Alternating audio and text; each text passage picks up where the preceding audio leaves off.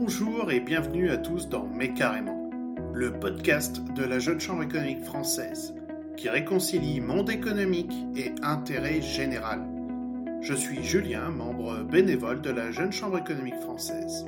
J'ai la mission de te faire découvrir chaque mois des personnalités inspirantes qui provoquent le changement sociétal et contribuent au bien commun par leurs engagements, travaux ou activités.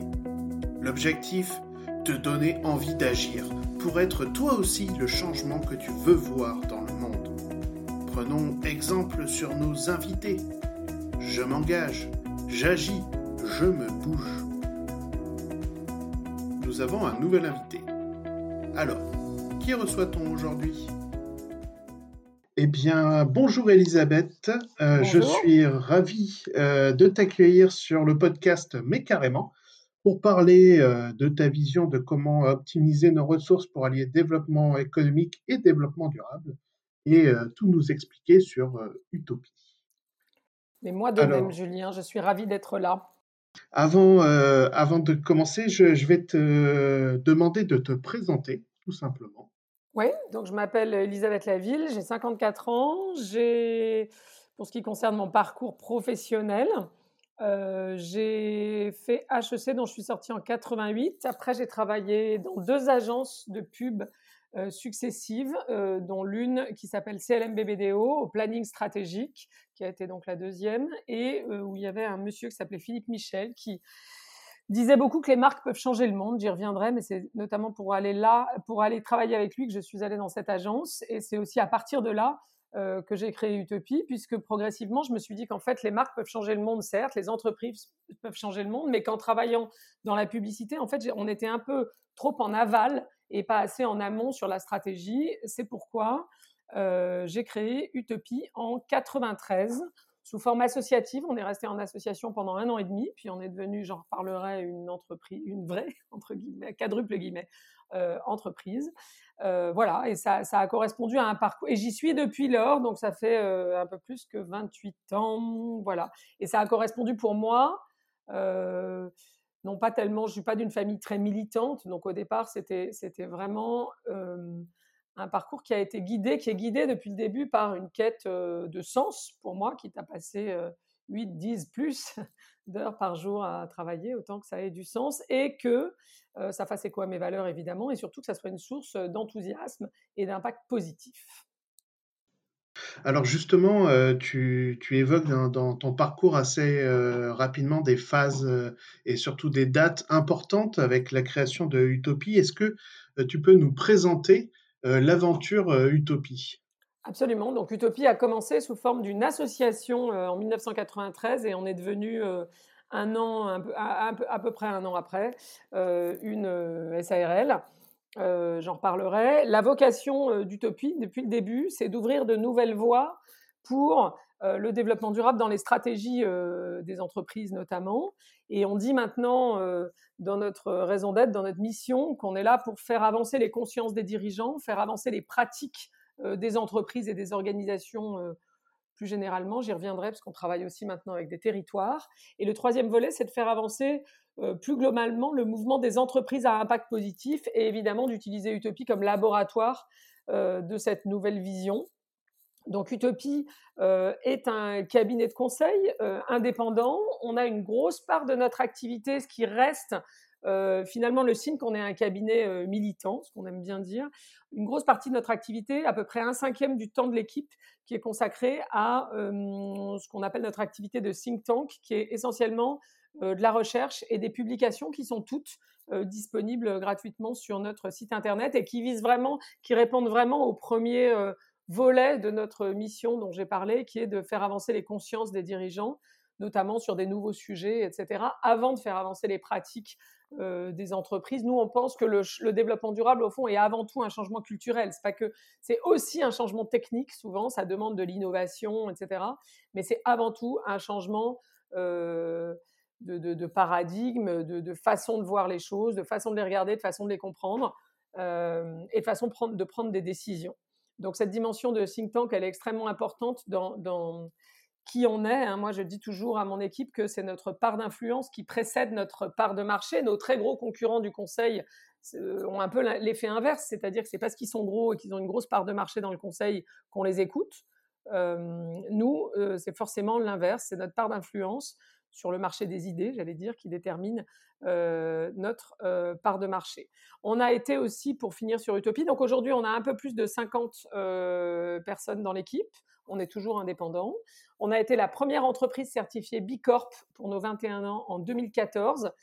C'est une étape importante puisqu'on est devenu ensuite le, le, représentant en France du mouvement Bicorp qu'on a lancé en France. Et puis quand le mouvement Bicorp, la certification Bicorp, la communauté a eu un peu plus d'une centaine d'entreprises, alors on a créé une association Bilab France qui maintenant vit sa vie autonome. Moi, je ne suis qu'au conseil d'administration en tant que membre fondatrice. Et puis, en fait, moi, j'aimais pas tellement, on en reparlera peut-être, mais les certifications au départ, parce que je trouve que souvent, c'est un très bon moyen de progresser, mais souvent, avec les certifications, les gens prennent le moyen pour la fin et pensent que la seule, finalement, finalité, c'est d'être justement certifié. Et, et, puis, en fait, on a vu avec Bicorp que c'était un cadre de progrès formidable, si justement on ne prend pas le moyen pour la fin. c'est un cadre de progrès formidable. Et du coup, on s'est lancé dans d'autres euh, démarches et d'autres certifications. Et notamment, euh, on s'est lancé dans la démarche Great Place to Work, donc sur le volet interne, et j'y reviendrai, parce que nous, on est un cabinet de conseil, donc notre ressource principale, c'est la ressource humaine. Et je voulais montrer à l'équipe, l'équipe était un peu craintive quand on a commencé à, à, croître, euh, particulièrement il y a 5-6 ans, puisqu'on a doublé la taille de l'équipe à peu près dans cette période. Et quand on a commencé à croître pour des raisons dont je reparlerai, l'équipe craignait qu'on perde le côté justement militant et je, tenais beaucoup à, leur montrer, à les rassurer et à leur montrer qu'au contraire, euh, cette croissance n'avait du sens que si elle nous permettait d'avoir plus d'influence et plus d'impact.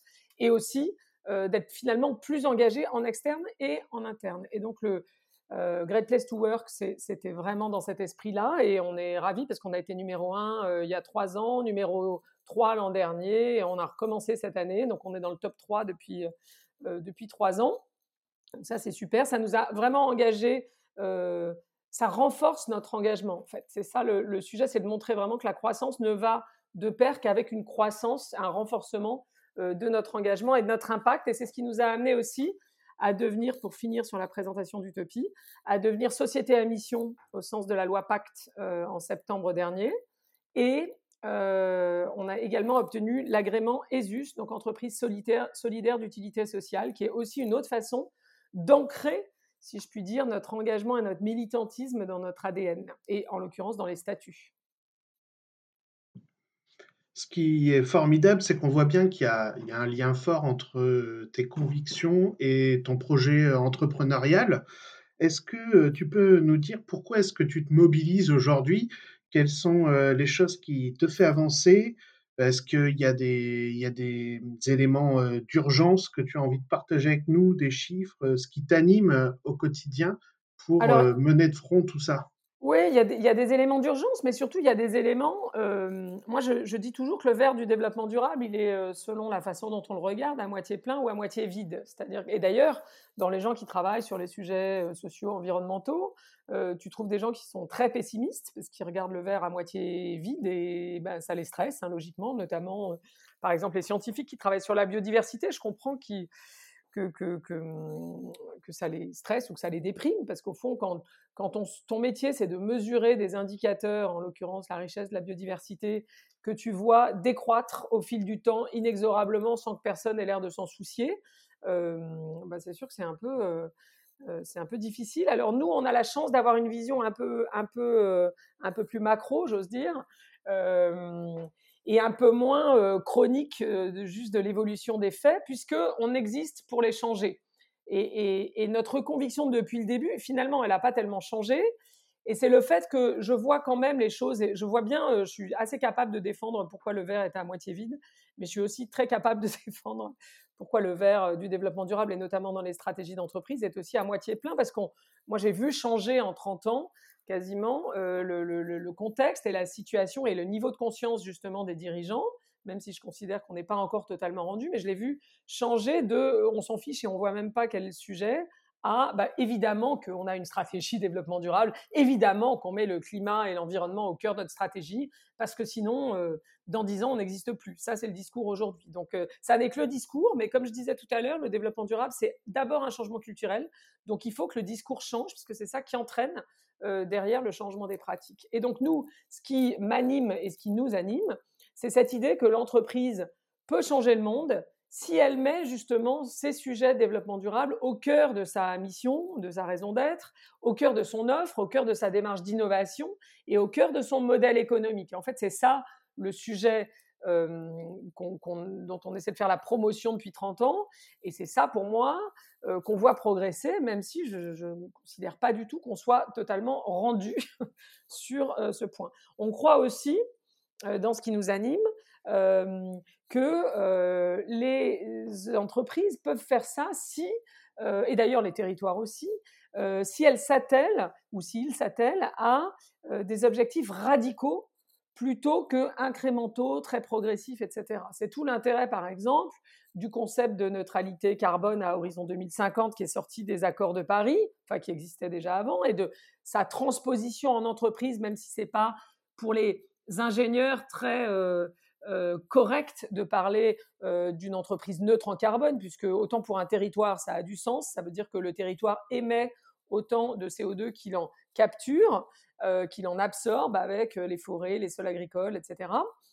autant évidemment pour une entreprise, ça n'a pas de sens. Une entreprise ne peut pas être neutre toute seule sur un. Elle peut contribuer à la neutralité carbone des territoires sur lesquels elle est implantée, mais néanmoins, donc si, même si pas techniquement juste, c'est culturellement important de poser des objectifs avec cette radicalité. C'est quand on parle de neutralité carbone, on fait passer le message dans les entreprises qu'il va falloir que le business as usual, il n'y a pas de stratégie business as usual. Si on ne change pas radicalement les, le modèle économique, les offres, etc., on n'atteindra pas les objectifs de l'accord de Paris et alors il y a un problème pour euh, l'humanité. Donc il faut, c'est pas juste émettre un peu moins de CO2 euh, chaque année, ce qu'il faut faire, c'est très rapidement atteindre un zéro carbone net et aligner sur cet objectif 100% de l'offre, du modèle économique, du chiffre d'affaires, etc. Je vais, je vais te donner un exemple qui n'est pas un exemple français, hélas, qui est le leader du burger en Scandinavie, qui s'appelle Max Burger. On sait que le burger, c'est essentiellement de la viande de bœuf, que ça représente un quart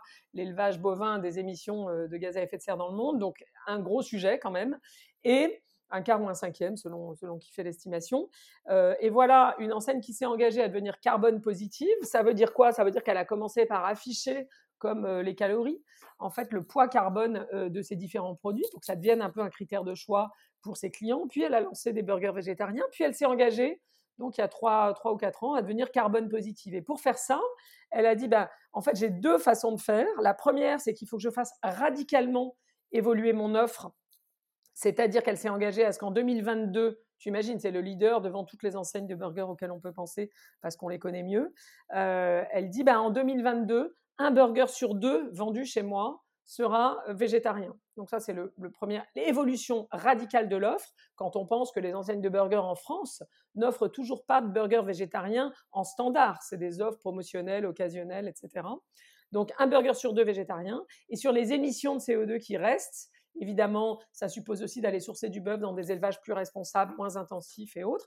Et puis, sur les émissions, ce qu'on appelle résiduelles, eh bien, l'enseigne s'engage à compenser ces émissions. Mais on voit bien que la compensation, c'est pas je m'achète une conscience, c'est d'abord je fais évoluer mon offre, mon chiffre d'affaires, mon modèle économique. Donc ça, c'est euh, une autre conviction extrêmement forte qu'on a, c'est qu'en fait, l'enjeu, c'est de faire évoluer les modèles économiques et les offres, et pas euh, de compenser ou d'aménager à la marge d'essayer de corriger à la marge les effets euh, néfastes euh, du modèle économique actuel. Je vais prendre un autre exemple qui est le secteur de la mode, dans lequel nous, on travaille pas mal. tout le monde se met à développer du recyclage, des vêtements, de l'upcycling. de toute façon, la loi en France, par exemple, maintenant oblige les enseignes à ne pas brûler leurs invendus, donc il faut bien en faire autre chose. simplement, il faut bien avoir en tête que c'est pas ce problème-là, enfin cette solution-là du recyclage ne va pas résoudre le problème majeur de ce secteur qui est le modèle économique de la fast fashion qui est euh, on euh, a maintenant euh, quasiment une collection par mois, avec des collections capsules pour faire revenir les gens, des soldes quasi permanents, un prix qui veut plus rien dire pour de mémoire 70% des consommateurs qui d'ailleurs attendent du coup les soldes pour acheter. Et le recyclage ne représente que 1% du total des vêtements qui sont produits chaque année, en sachant que ce total de vêtements produits, neufs produits chaque année augmente par ailleurs de 4 à 5% par an. Donc, on a, même si euh, clairement la crise euh, euh, Covid a un peu secoué le secteur en ben, en l'obligeant à ralentir, et du coup certains ont dit, ah ben oui, il faut qu'on ralentisse, on verra si ces bonnes résolutions tiennent dans le temps ou pas. Mais on voit bien que le recyclage tout seul ne va pas suffire. Il peut faire partie de la solution globale au problème, mais l'enjeu principal, c'est de faire évoluer le modèle économique de la fast fashion. Et une autre conviction d'ailleurs qui nous anime, et pour rebondir sur le secteur de la mode, c'est qu'en fait, cette euh, capacité des entreprises et des dirigeants à anticiper les enjeux plutôt que de les subir en attendant qu'il y ait une réglementation qui euh, t'oblige à le faire, euh, c'est du bon sens économique aussi, c'est de la stratégie dans le bon sens du terme, surtout en ces périodes un peu tumultueuses, on va dire. Le, dirigeant d'entreprise, il ne peut pas naviguer à vue selon, hop, il y a la crise, on s'adapte à très court terme. Il faut qu'il y ait une stratégie, un cap stratégique, c'est d'autant plus important de, reformuler le cap et de le garder euh, bien en tête. Voilà. Donc ça, c'est pas mal résumé par deux euh, citations de, de, Churchill que j'aime bien euh, citer, par lesquelles en général je conclue d'ailleurs mes interventions, qui est un optimiste et quelqu'un qui voit les opportunités dans les difficultés et un pessimiste c'est quelqu'un qui voit les, les, difficultés dans les opportunités. Donc ça, ça dit un peu ce que j'expliquais tout à l'heure sur le verre à moitié plein, à moitié vide. En fait, il regarde la même chose, il y en a un qui voit plutôt le verre à moitié plein, l'autre plutôt le verre à moitié vide. Et surtout, le développement durable, c'est beaucoup de euh, sujets sociaux et environnementaux, sociétaux, qui peuvent être vus comme des difficultés par les entreprises. Et je pense que l'enjeu, c'est d'y voir aussi les opportunités euh, d'innovation, d'attraction, de rétention des talents, d'attraction, de rétention des clients, euh, de différenciation, etc. Donc ça, c'est la première citation. Et la seconde, Churchill dit, il vaut mieux prendre le changement par la main avant qu'il ne vous prenne par la gorge. Et je pense que sur ces sujets-là, développement durable, c'est vraiment l'enjeu. C'est d'arriver à ce que euh, les enjeux développement durable soient euh, pris entre guillemets en amont, donc à nouveau mon sujet de l'anticipation plutôt que de subir, parce que c'est plus facile d'anticiper ça dans votre stratégie, d'en faire justement une stratégie de différenciation qui donne du sens, de reformuler une raison d'être, etc., de s'y atteler, plutôt que d'attendre d'y être forcé, soit parce qu'un concurrent vous a donné le pion euh, en, prenant ces sujets-là avant vous. Et là, vous êtes juste dans une, euh, non pas en action, mais en réaction, euh, soit parce que la loi vous oblige à le faire, au même titre que tous vos concurrents, de sorte qu'il n'y a quasiment plus d'opportunités de différenciation. Donc je pense que sur tous ces sujets, on n'est pas loin souvent d'un point de bascule qui a été souvent accéléré par la crise, comme on le voit d'ailleurs pour prendre un autre exemple, dans le transport aérien, on a vu avant la crise Greta Thunberg aller en bateau à New York, en train à, Davos, et tout le monde se moquait un peu gentiment d'elle. Puis on a vu le terme de Flixcam, la honte de prendre l'avion, qui est un terme suédois, apparaître sur la toile de mémoire début 2019. Mais les gens du transport aérien disaient non, mais c'est même pas un signal faible. Euh, ce truc-là. Puis les passagers sur les vols domestiques, d'abord en Suède, ont commencé à baisser. Puis c'est l'augmentation du trafic qui a ralenti en Europe. Puis KLM, à l'été 2019, a fait une campagne qui s'appelle Fly Responsibly, voler de manière responsable, en conseillant à ses clients de réfléchir avant de prendre l'avion, voire de prendre le train. Puis Air France a décidé de compenser les émissions de CO2 de ses vols électriques à la rentrée 2019. Puis euh, EasyJet a annoncé que pour sauver son business low cost, euh, qui est quand même assez euh, complexe à maintenir avec la crise climatique, ils ont annoncé qu'eux, ils allaient compenser les émissions à, à leurs frais les émissions de CO2 de leurs vols partout dans le monde. Puis, fin 2019, le monde proposait 10 voyages sans avion sur ces 20 destinations de l'année. Et selon la banque UBS, euh, euh, qui, menait une étude européenne sur le sujet, un cinquième des Européens disaient qu'ils avaient déjà décidé de réduire leur voyage en avion. Et, une personne sur trois disait carrément qu'elle prendrait plus l'avion à l'avenir. Et là-dessus arrive la crise euh, Covid qui cloue les avions au sol. Et donc, clairement, sur ce sujet-là, il est clair qu'on a vu une accélération d'un phénomène qui s'approche d'un point de bascule que même au début le secteur ne voyait pas, et bien qu'évidemment avec la crise, le secteur voit beaucoup plus ce qui est formidable, c'est que c'est enthousiasmant de voir que, euh, suivant comment on regarde le verre, on se positionne comme euh, solutionneur et pas comme celui qui voit les, uniquement les problématiques. Et donc, je me demande comment t'es venue euh, l'idée de, de t'engager sur ces sujets-là et surtout d'en faire un business? Tu nous as parlé d'une asso, puis après d'une SARL, et puis maintenant d'une entreprise à mission. Donc, comment est-ce que tu t'es dit, tiens, on va en faire euh, une entreprise, embarquer une équipe, des hommes et des femmes avec moi, des clients, des entreprises, tu l'as dit, des territoires aussi? Est-ce que tu peux nous dire comment euh, Oui, alors bah, en fait, euh, oui et non. Enfin, je peux essayer de répondre à la question, mais je pense que je n'ai pas de réponse simple sur comment. sur pourquoi, c'est assez simple. C'est ce que, ce que j'expliquais tout à l'heure à propos de mon parcours, c'est que ça, ça part vraiment d'une quête de sens pour moi. J'ai lu un jour que Mère Teresa, quand on lui demandait pourquoi elle avait consacré sa vie aux autres, disait mais ne vous trompez pas, je l'ai fait que pour moi. Autrement dit, c'est la seule chose qui avait du sens pour elle. En tout cas, moi, c'est comme ça que je comprends cette, citation. Et un jour, j'ai vu que Anita Roddick, la fondatrice de The Body Shop, dont je reparlerai, qui m'a beaucoup inspirée, que j'ai eu la chance de connaître, etc., disait la même chose quand on lui disait mais pourquoi vous avez fait tout ça? Eh ben, Elle disait mais je l'ai fait que pour moi parce que ça avait du sens. C'est ce qui avait le plus de sens pour moi. et d'une certaine façon, sans faire le, aucun parallèle entre elles et moi, même si je les admire beaucoup toutes les deux. c'est vraiment comme ça, moi, que j'y suis venue. En fait, je cherchais une façon de donner du... Et je cherche en permanence une façon de donner plus de sens à ma vie professionnelle et à ma vie tout court peut-être, et, d'avoir plus d'impact, et plus d'impact positif. Et, et, avec en plus une façon de mener cette vie professionnelle qui soit pour moi plutôt source de joie et d'enthousiasme que de déprime et, de découragement.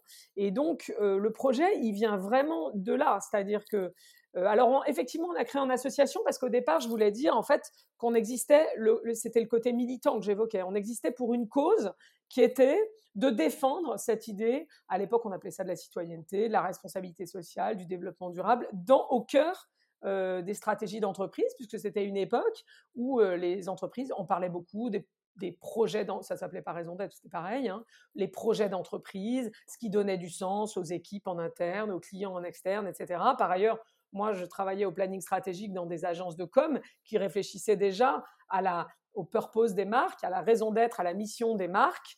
Euh, chez CLM, euh, dont je parlais tout à l'heure, on travaillait pour Apple au moment du lancement de Macintosh. Il y avait vraiment un projet euh, hyper humaniste dans ce que Steve Jobs essayait de développer, avec des machines qui étaient au service des hommes et qui les asservissaient pas en leur demandant d'apprendre des langages barbares, le Fortran, le COBOL ou je sais pas quoi. Donc des machines qui n'impressionnaient pas les, les, humains, mais qui se mettaient à leur service. Bon bref. Donc cette idée que on peut et puis assez rapidement, donc on a créé Utopie en, association et assez vite on s'est dit mais non en fait avec Catherine avec qui j'ai créé Utopie on s'est dit mais non en fait ça n'a pas de sens. Il faut qu'on soit une entreprise nous-mêmes puisque ce qu'on dit c'est que les entreprises doivent être à la fois au service d'une mission et le but lucratif étant pas le but mais le moyen. Donc on doit être ce que ce qu'on appelle chez Bicorp maintenant for profit for purpose les deux en même temps et donc, on est passé en, SARL parce qu'en fait, ça correspondait mieux à, notre projet finalement. Et c'est aussi ce qui a amené cette volonté d'allier toujours plus le développement économique et le développement durable. C'est ce qui nous a amené sur le chemin de Bicorp, c'est ce qui nous a amené d'une certaine façon sur le chemin de Great Place Work, sur la société à mission, sur l'entreprise solidaire d'utilité sociale et globalement sur tout ce qui va dans le sens de plus d'impact. Donc, on a la, DRH d'Utopie qui est là depuis longtemps, qui a été consultante et, qui n'a pas un parcours de, DRH à la base, mais elle, est très engagée sur le fait que, sur l'incarnation interne du projet autour de l'impact. Donc, on a signé la charte de la diversité, la charte de la parentalité. On a instauré il y a quatre ans maintenant six semaines de congé paternité pour les garçons, enfin, etc., etc. On essaie vraiment euh, de faire plus et d'aller finalement toujours plus loin, euh, parce qu'on pense que c'est le sens aussi de notre projet économique. Et très franchement, euh, c'est assez frappant de voir que depuis six ans, à peu près 5-6 ans, qu'on a vraiment renforcé cette dimension-là, ben on est aussi en, plus forte croissance. Et l'objectif, c'est d'essayer de montrer que plus on croit, plus on a d'impact, euh, positif sur la société, sur les sujets qu'on veut faire avancer, euh, mais ça, sert aussi la croissance d'utopie, ça, ça, marche vraiment euh, ensemble en fait. C'est très clair que c'est une véritable démarche que l'un ne va pas sans l'autre. Finalement, le développement durable n'avancera pas sans le développement économique et vice-versa. Tout à l'heure, tu nous parlais euh, d'une phase de croissance rapide euh, de la structure. Est-ce que ça a failli mettre euh, en difficulté cette, cette volonté d'avancer sur deux jambes, éco et durable Ah ben non, pas du tout. Au contraire, au contraire, c'est bien pour ça que, en fait, on est, pour, pour, être tout à fait clair, on, a commencé à, croître de manière un peu plus significative. Donc, je te disais, on a à peu près doublé la taille de l'équipe en cinq ans. Et le, le point de départ de ça, c'est qu'on s'est dit, mais en fait, euh, le développement durable devenait, et notamment du fait des certifications, etc., pas Bicorp à l'époque, mais euh, ISO 26000, etc., euh, devenait quelque chose d'assez rébarbatif dans les entreprises. C'était vu comme. il y avait aussi commencé à y avoir des réglementations, donc c'était vu comme quelque chose qui relevait beaucoup de la conformité réglementaire. Et nous, le projet qu'on défend depuis le début, c'est pas ça du tout. C'est surtout pas un truc rébarbatif, c'est quelque chose qui donne du sens à la vie professionnelle dans à peu près tous les secteurs d'activité, euh, qui enthousiasme les gens, etc. Donc on a voulu se démarquer euh, de, de, ce que la RSE, euh, responsabilité sociale des entreprises, était en train de devenir. Et on s'est dit, on va arrêter de parler de RSE et aller sur des sujets qui nous, ce qu'on appelait nous des points d'acupuncture en disant on n'est pas très nombreux. À l'époque, on était 25. On s'est dit euh, on n'est pas McKinsey, d'accord? Donc, euh, il faut qu'on concentre notre énergie sur quelques points d'acupuncture qui sont les points, exactement comme en acupuncture, les plus pertinents pour faire basculer le système dans le sens qui, nous intéresse. Et on s'est dit, on va aller sur euh, trois sujets principalement. Le sujet de l'innovation, c'est-à-dire la phrase de Churchill tout à l'heure, comment finalement les enjeux du développement durable sont des opportunités d'innovation et pas juste des difficultés pour mener euh, le business as usual. Donc en montrant comment, au même titre que le digital est d'ailleurs souvent combiné au digital, euh, les enjeux de développement durable sont des sources d'innovation. Alors ce qu'on voit beaucoup plus euh, maintenant qu'il y a cinq ans, très clairement, sur les linéaires, même des supermarchés. Hein. donc comment ce sont des sujets d'innovation? Donc, donc du coup, on s'est mis à parler d'innovation positive, d'innovation durable et plus de RSE petit 1. Petit 2, et c'est lié au premier point, on, est allé sur ce qu'on a appelé les marques positives, c'est-à-dire comment mettre le développement durable au cœur des stratégies de marque, et y compris dans ce qu'une entreprise projette d'elle-même à l'extérieur, hein, de la façon dont elle attire ses clients, dont elle les fidélise, etc., la façon dont elle innove, évidemment, alors que la vision conventionnelle de la RSE, c'était « ah non, mais il faut surtout pas en parler, parce qu'en fait, on, risque du greenwashing, on le fait pas pour la com, on le fait vraiment, c'est surtout une affaire de process interne, etc. » Donc nous, d'une certaine façon, on a pris euh, le contre-pied de ce sujet-là en allant bon, bah, sur les marques qui étaient aussi mon, euh, dans mon parcours hein, juste avant euh, Utopie, euh, dans la période CLM notamment. et puis le troisième sujet, lié à l'arrivée d'Arnaud Florentin chez nous, qu'on avait commencé à explorer avant, c'est le sujet de l'ancrage local. C'est-à-dire qu'on pense au fond que les entreprises vivent mieux, un peu comme les tomates. Qui peuvent être cultivées en pleine terre ou dans des serres avec du coton et des produits chimiques.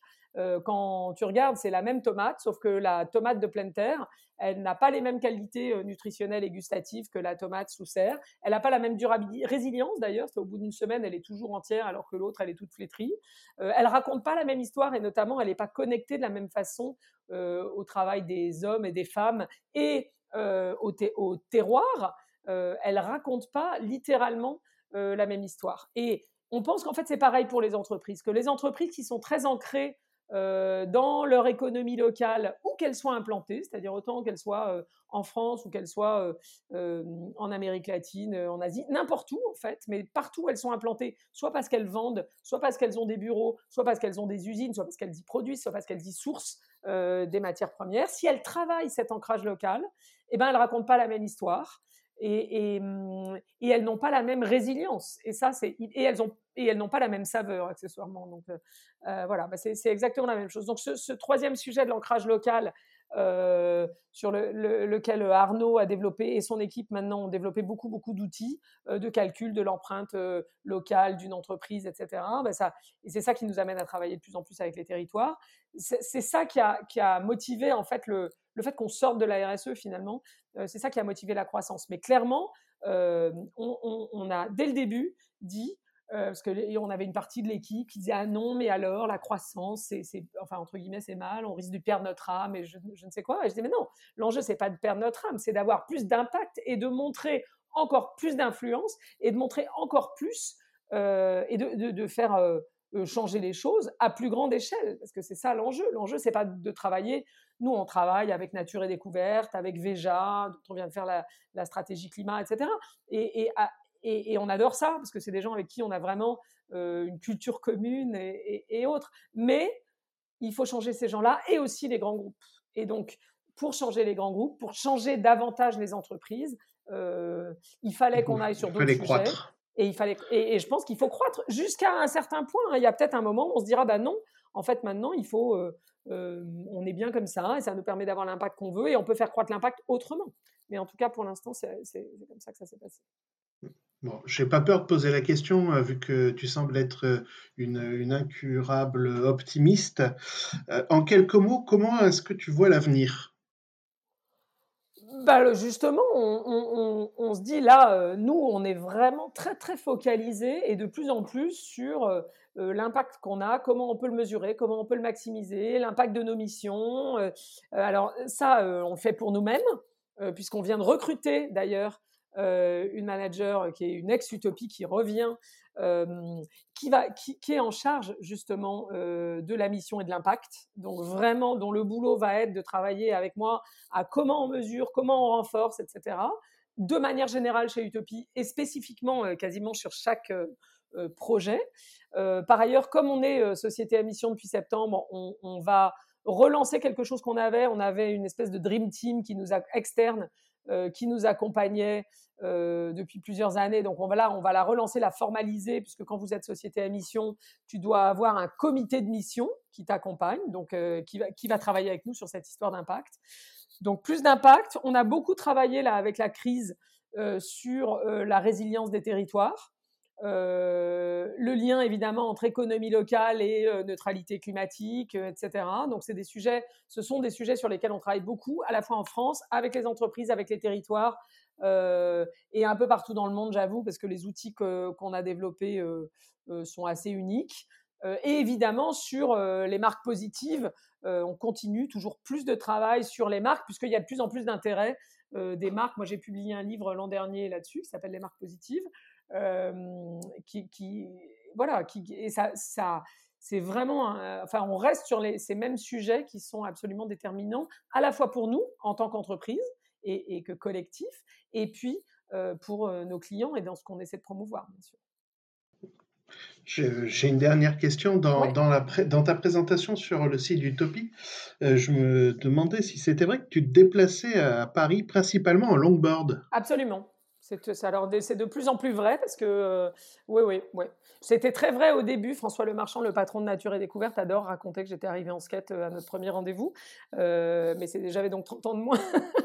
et c'est toujours vrai. Et j'ai même, on m'a même offert Noël l'an dernier un skate électrique. Et donc, je me déplace beaucoup plus vite, du coup. et donc, je fais des plus grandes distances aussi en skate électrique. Voilà, absolument. Ça marche. Merci euh, beaucoup, Elisabeth. Alors, euh, très rapidement, euh, est-ce que tu peux partager avec nous ton livre préféré? Bah Alors, bien volontiers. en fait, il est double. je vais donner les titres en anglais et après, je les traduis moi en français parce que j'adorais tellement ce bouquin. C'est les, deux livres qu'a écrit Anita Roddick sur son parcours à la tête de Body Shop. Le premier s'appelle Body and Soul et le deuxième s'appelle Business as Unusual. Et donc ça, c'est les titres anglais. Je crois qu'ils sont toujours disponibles en anglais. Et en français, on a fait un espèce de mix des deux avec l'accord et la bénédiction et la participation d'Anita à l'époque, qui s'appelait Corps et âme. Et alors, il est plus disponible chez l'éditeur, mais je crois qu'il circule pas mal encore en version entre guillemets de comment dire d'occasion. Et puis sur le site d'Utopie, on en a fait, on a fait un recueil gratuit des meilleurs extraits pour euh, l'an dernier pour les pour l'anniversaire de la mort d'Anita et euh, et voilà, donc euh, si les gens ne trouvent pas, ils peuvent toujours trouver, trouver les meilleurs morceaux sur le site d'Utopie. Ouais. Ça marche. Donc tu nous as déjà partagé des citations de Monsieur Churchill. Ah, Est-ce que tu as d'autres, une autre citation qui résonne pour toi? Oui, alors une. J'adore ça les citations parce qu'en fait je trouve que c'est pas la peine d'essayer de dire plus mal ce que quelqu'un a déjà dit très bien. Et donc, euh, j'en ai une qu'on utilise, nous, en exergue de notre manifeste chez Utopie, qui dit L'utopie est à l'horizon. Alors, c'est une citation, pardon, je vais commencer, d'un écrivain euh, sud-américain qui s'appelle Eduardo Galeano, Galeano. Et donc elle dit, l'utopie est à l'horizon, je fais deux pas en avant, elle s'éloigne de deux pas, je fais dix pas de plus, elle s'éloigne de dix pas, aussi loin que je puisse marcher, je ne l'atteindrai jamais. À quoi sert l'utopie? À cela, elle sert à avancer. Donc évidemment, ça, ça parle à la fois du fait de, travailler à une vision un peu irréaliste, et puis évidemment, ça, explique pourquoi Utopie s'appelle Utopie, au pluriel. Et pourquoi cette envie d'avancer euh, constamment?